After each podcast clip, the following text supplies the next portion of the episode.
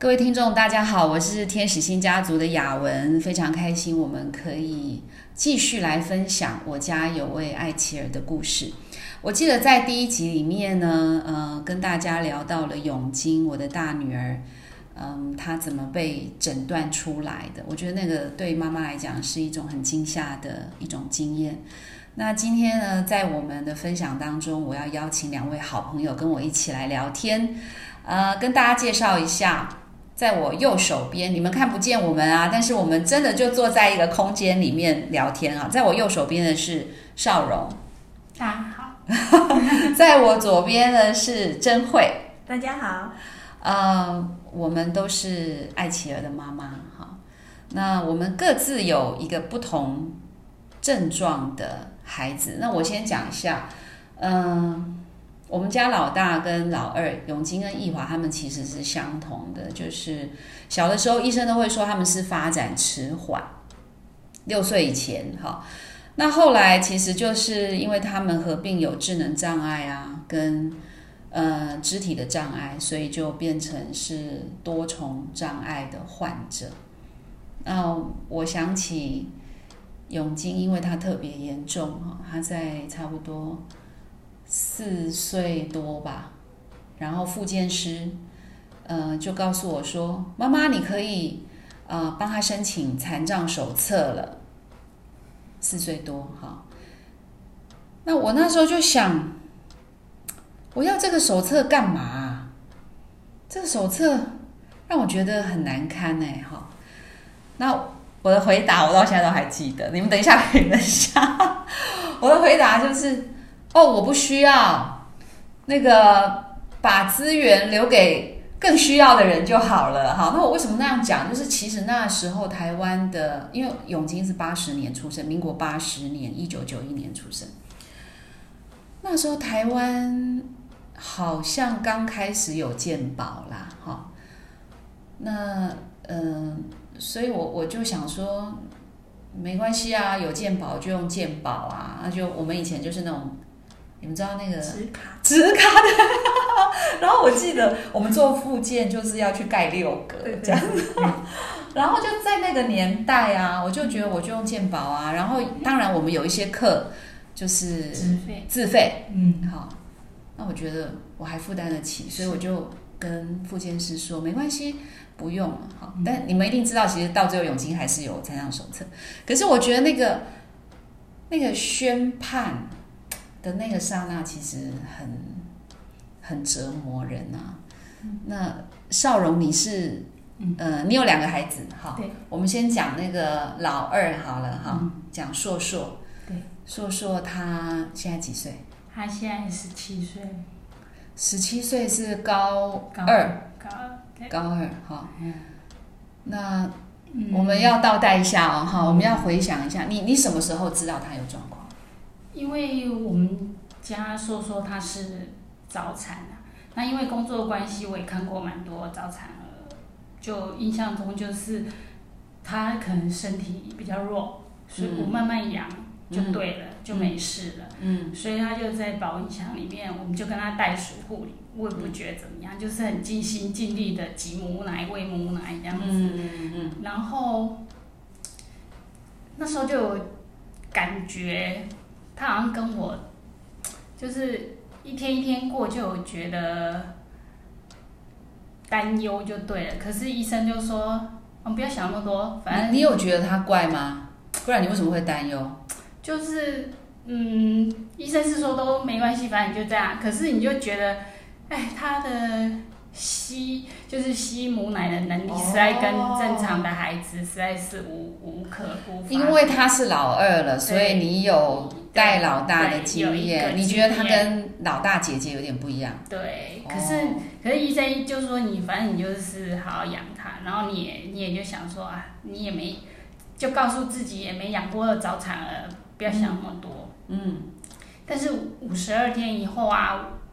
我就要再去做袋鼠护理的时候，它就突然不见了，它不在保温箱里。哎，什么叫袋鼠护理？我就是就是因为它提早出来，然后后来就一有一个理论，就是你再把它放回，就每天你把它放回你的胸口，然后再用罩衫跟它在一起，然后它听着你的包起来，对，它会比较好养。然后听着你的心跳，跟你这样互相碰瓷碰瓷碰瓷，哦，对，就这样叫袋鼠护理。，OK，对对对对对。然后后来五十二天以后，医生就，反正我去他就不见了。然后后来就听到救护车回来，然后医生就说，嗯，他一直注意他的嗯心肺功能，早产儿通常都在心肺，他，然后他说他最近觉得他的头尾好像比较大，然后他就去把它扫了，照了 MRI，然后回来就跟我说，诶、他有脑积水。哦，那我就说，那、然后呢？然后他说，诶也是，就是积水的个案也很多，也是就是慢慢养，就好好养。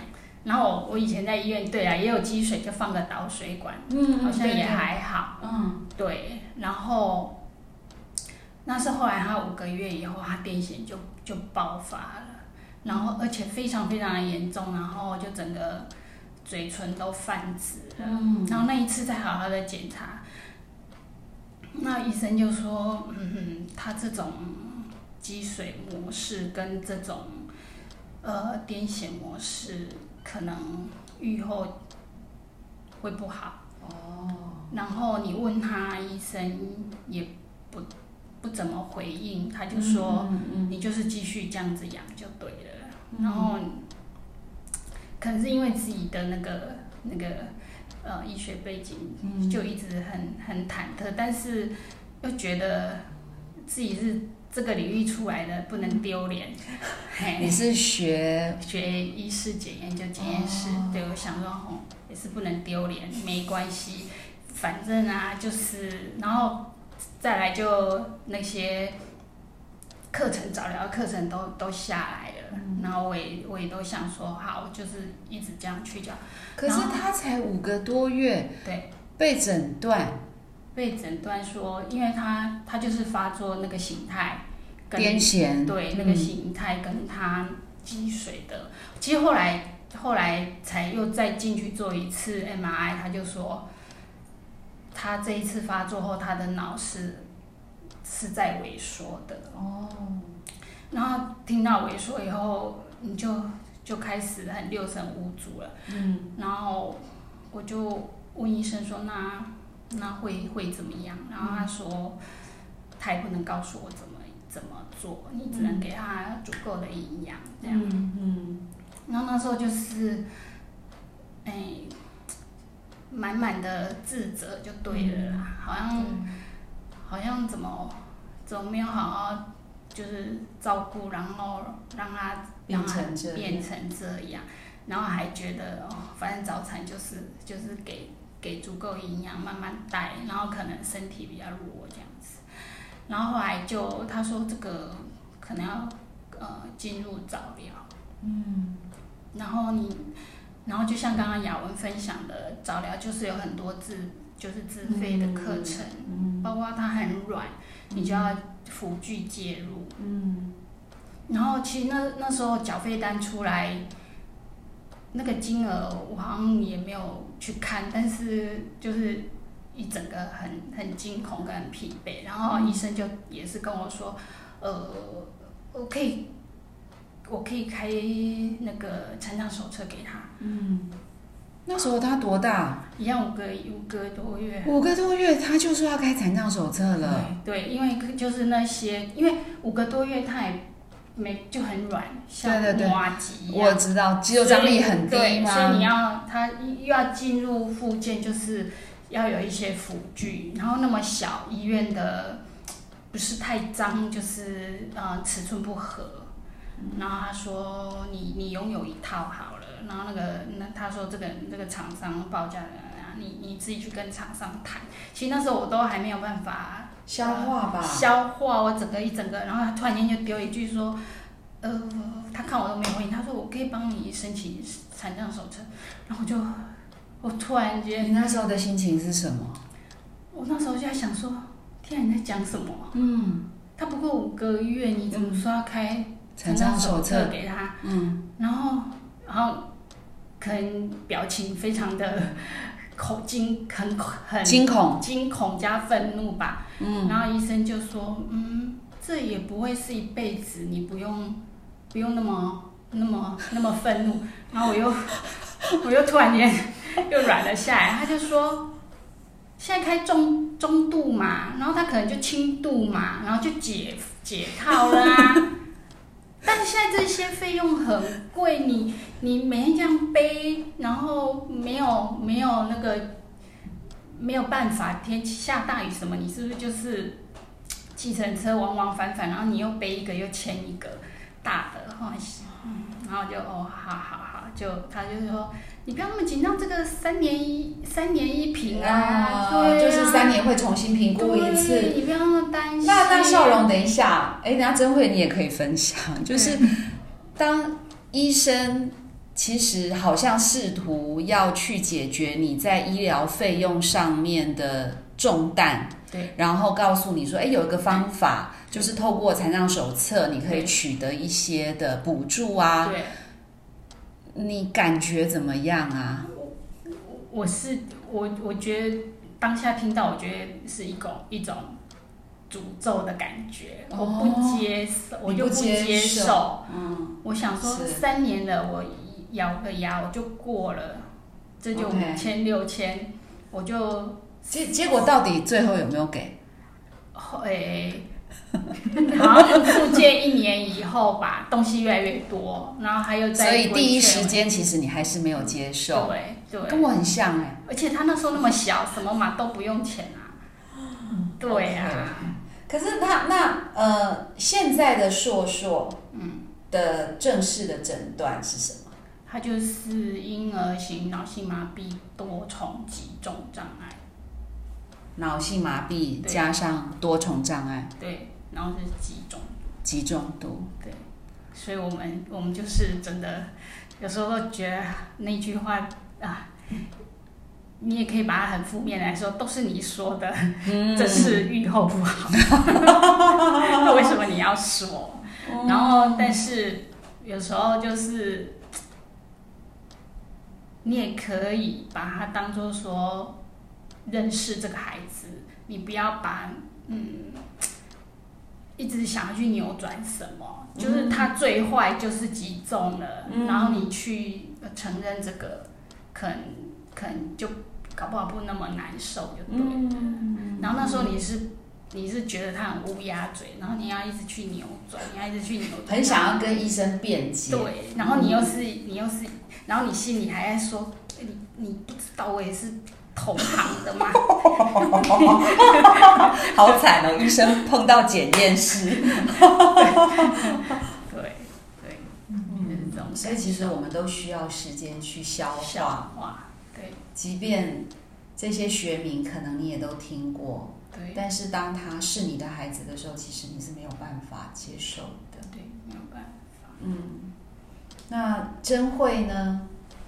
嗯，孩子现在你也是两个小孩，对我有两个女儿，嗯。然后确诊的是老二，嗯。然后她目前十三岁，要升国二。嗯哼。嗯，刚出生的时候她很正常，哦，然后呢，一直到了将近六个月的时候，我觉得她肌肉很软，然后不会坐，所以你看都很像啊，就是张力很低的感觉。对对对，然后不会坐，然后我那时候就想说，哎，奇怪，他放在沙发上，哎，他就倒了，放在床上就倒了。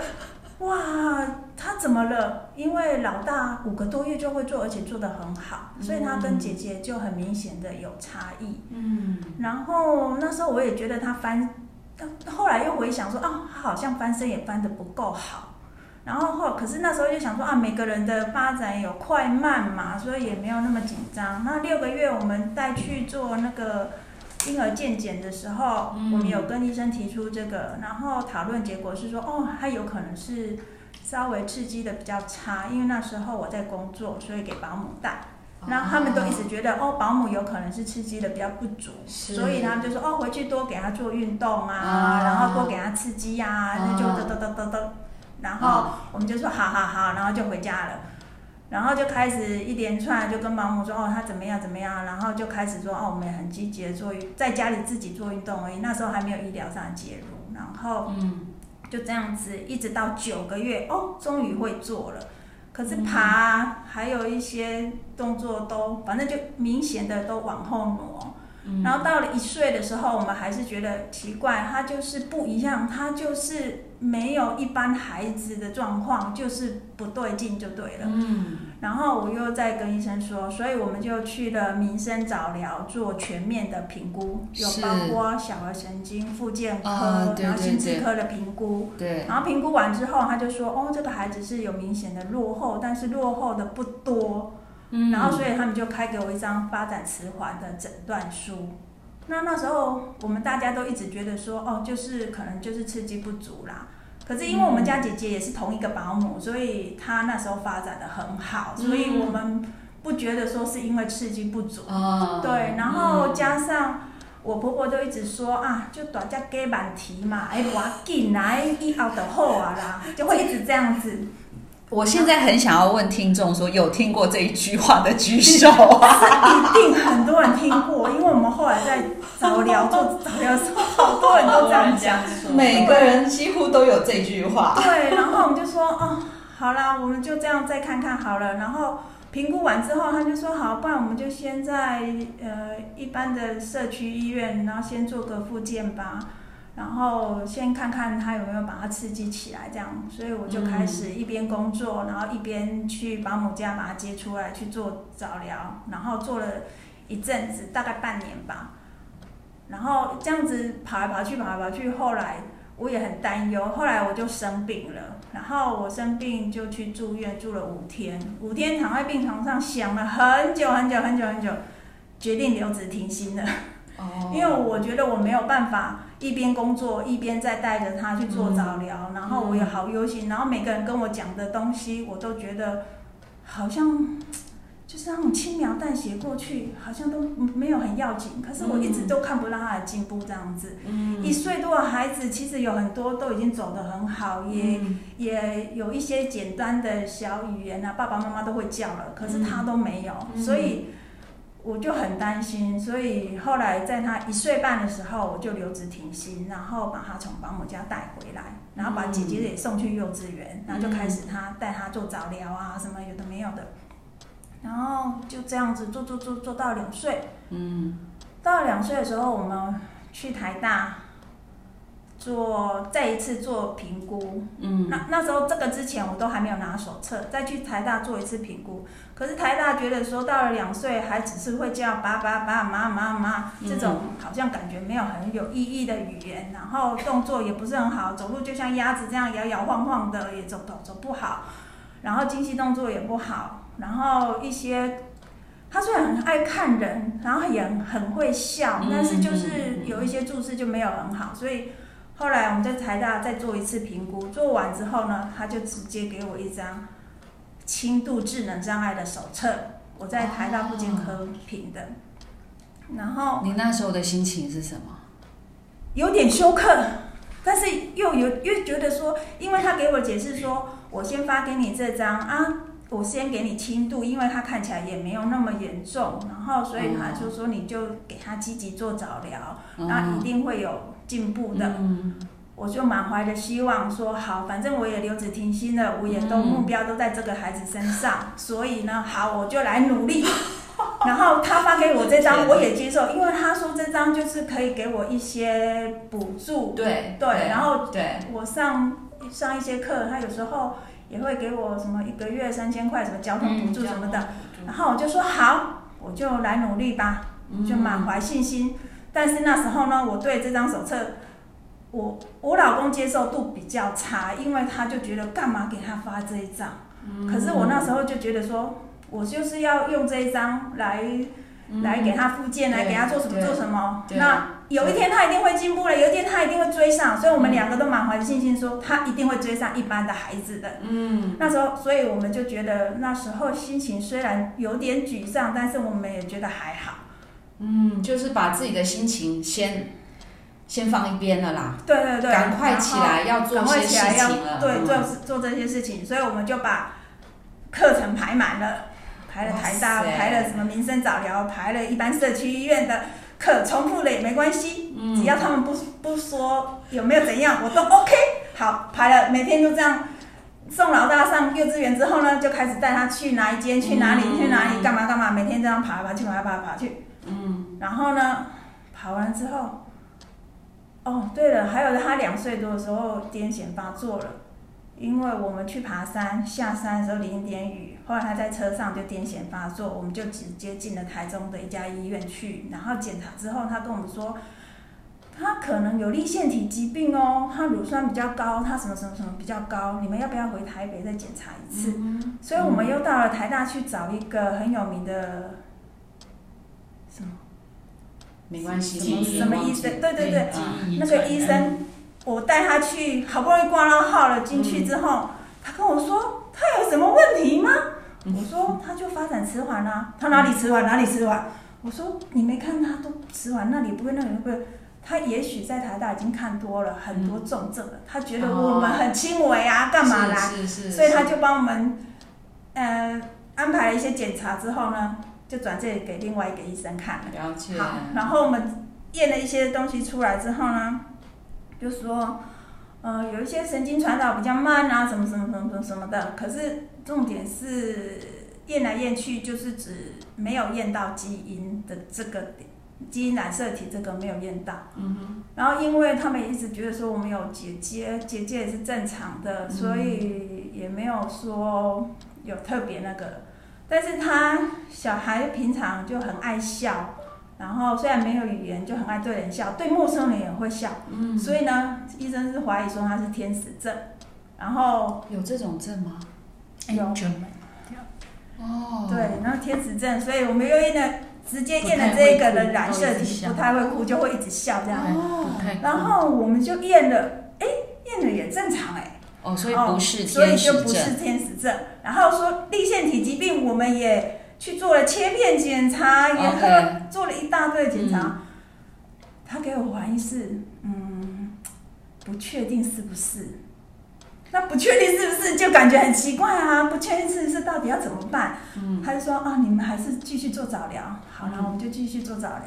嗯嗯做到三岁多吧，嗯三岁多，可是他第一次癫痫发作就这样发作过了，然后也没有没有用药，然后就一直到三岁三岁多就陆续又发作了几次，嗯嗯，最后医生说就来用药吧，然后所以他也开始用对他也开始用癫痫药，嗯只是从最轻微的开始用。嗯。而且那一次医生又觉得说，我们来验个基因染色体，因为你好像从来没有验过全面的，嗯。所以我们验了全面基因染色体，就发现他第十四对染色体异常。哦那时候就确诊，然后他说因为这个个案数很少，那只知道说国外的 paper，呃，说它会影响智力跟身材发育。嗯哼，那我们身材发育一直一向都长长得很很好嗯所以不觉得它外观有什么正常。它外观一点，只要它不发出声音，不什么，就看不出来它跟一般小孩有什么不同。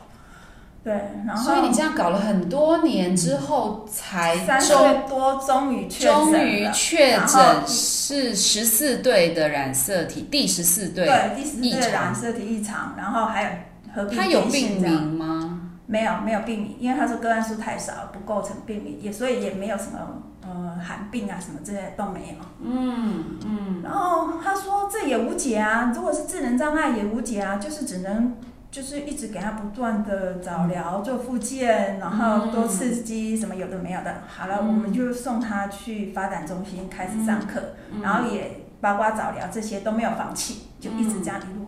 嗯只是说拿到那个那一张手册，就第十四代染色体出来之后，然后还没有发手册，然后还没有发手册之后，又碰到那个第一次给我们那个轻度智能障碍的那个复健科医师，刚好他压的日期是压一年半，嗯他没有压三年，是因为他说。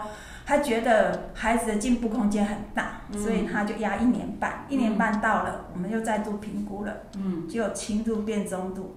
轻度变中度的那一刹那，我崩溃了，我真的崩溃。嗯，然后我在那个诊间外面嚎啕大哭。嗯，然后觉得我觉得努力这么久，对我说，我付出了这么多都没有一点效果，然后居然轻度也会变中度，医生不是说会越来越好吗？这都骗人的。嗯，所以后来那时候比我知道他染色体异常还要崩溃。我染色体异常，我就觉得哦，好就这样。嗯，对，只是后来这一连去崩溃之后呢，我还是嗯觉得说好，还是有希望。中就是说轻度变中度，那有可能我也可以把中度再回来轻度，所以我就继续在努力。那也许以后他是真的追不上人家，可是可以减到最轻，嗯可以起码可以生活自理啊，可以做什么做什么做什么做什么。嗯而且那时候我还期望说他长大还有一个至少可以去皮肤工厂工作吧。嗯哦我的是，心里的想法是这样。那嗯复健科医生也给我很大的鼓励，嗯而且他很复健科医生很严厉，他每次都要看到效果，嗯每次回诊都要看到效果，所以妈妈压力真的好大，每天都要给他做什么做什么。可是有时候回家真的好累好累，上完课真的好累好累，想要给他做什么的那个一点都没办法了。嗯，对，然后要、还要面对公婆，每天要问你说有没有进步啊？今天上什么课啊？嗯哇好可怕、哦。然后老公也说会啦会啦，就是他一定可以进步到会，一般的孩子。老公的希望是他可以进步到像 一般的孩子。哦，这一点让我压力更大。哦，对，我就觉得说这样子，然后又面临到我的留停期留停到期了。对，到期了怎么办呢？要不要继续呢？可是继续就没有人带他去做这些疗愈，然后公婆身体又不好，所以后来我们又请了用用他的那个他的这个什么用他的名额，嗯，用对啊没有没有，因为后来我公公公生病，我用我有用我公公请了事情假，哦然后来照顾他。哦然后当然事情假你就免不了也要连公婆一起稍微看一下，免得免得被其他兄弟太那个。对，嗯对，然后所以就这样，我就觉得哦，每天东奔西跑了，是真的很辛苦。就觉得超人。对，我们只是觉得没有预期的结果，让人家觉得比较没有办法接受。对，我觉得无论是少荣在分享，或是真慧你在分享啊，嗯我觉得我们有一些很共通的东西，好，就是在我们第一时间被医生告知一些讯息的时候，其实我们都有很复杂的心情。为了缓和我们这么复杂的心情，我们先来听一下音乐，哈。啊，我觉得我们刚刚在聊的过程当中啊，我就想到说，我很想要跟年轻的父母亲这样讲，因为你看哦，呃，真慧的孩子蓉蓉现在是十三岁嘛，那硕硕是十十七，十七嘛，哈、嗯，那我家的老大永金呢，如果他在的话是八二十十九。二十九，快要80三十岁，嗯，那这个其实时代的变迁啊，健保的进步啊，还有台湾的医疗的进步啊，我觉得都，你像珍慧她孩子在六个月的时候，透过孩子回去打预防针啊，医生做简单的初步的检查，嗯就会给父母一些提醒。所以我我觉得现在的年轻父母啊，如果你也跟珍慧一样，有听到医生给你一些建议，不要再去管别人说“短价给满提”这句话。对，要赶快积极。没错，对不对你看我们用听，我们现在走过来之后，我们是不是都会很想告诉年轻的父母说，其实你只要去做一个非常确定的专科医生的孩子发展的检验，嗯，你就会放下你心里面的大石头，无论他是或是不是。我觉得这个是我很想跟年轻父母说的。然后第二件事情就是说，嗯，如果专科医生能够听到我们的分享，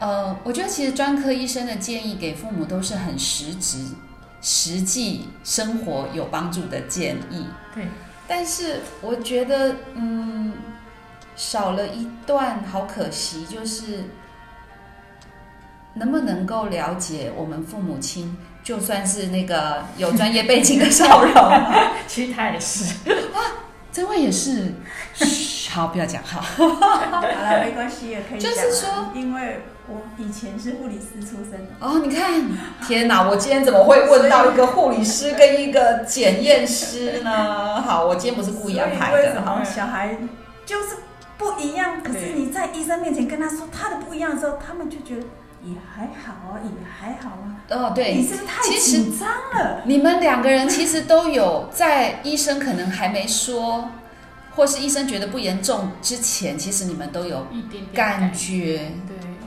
对不对？但是我不知道是不是也因为这种提早的感觉，让邵荣你后来觉得有一点内疚。嗯，嗯，可是没关系，我们就过去了。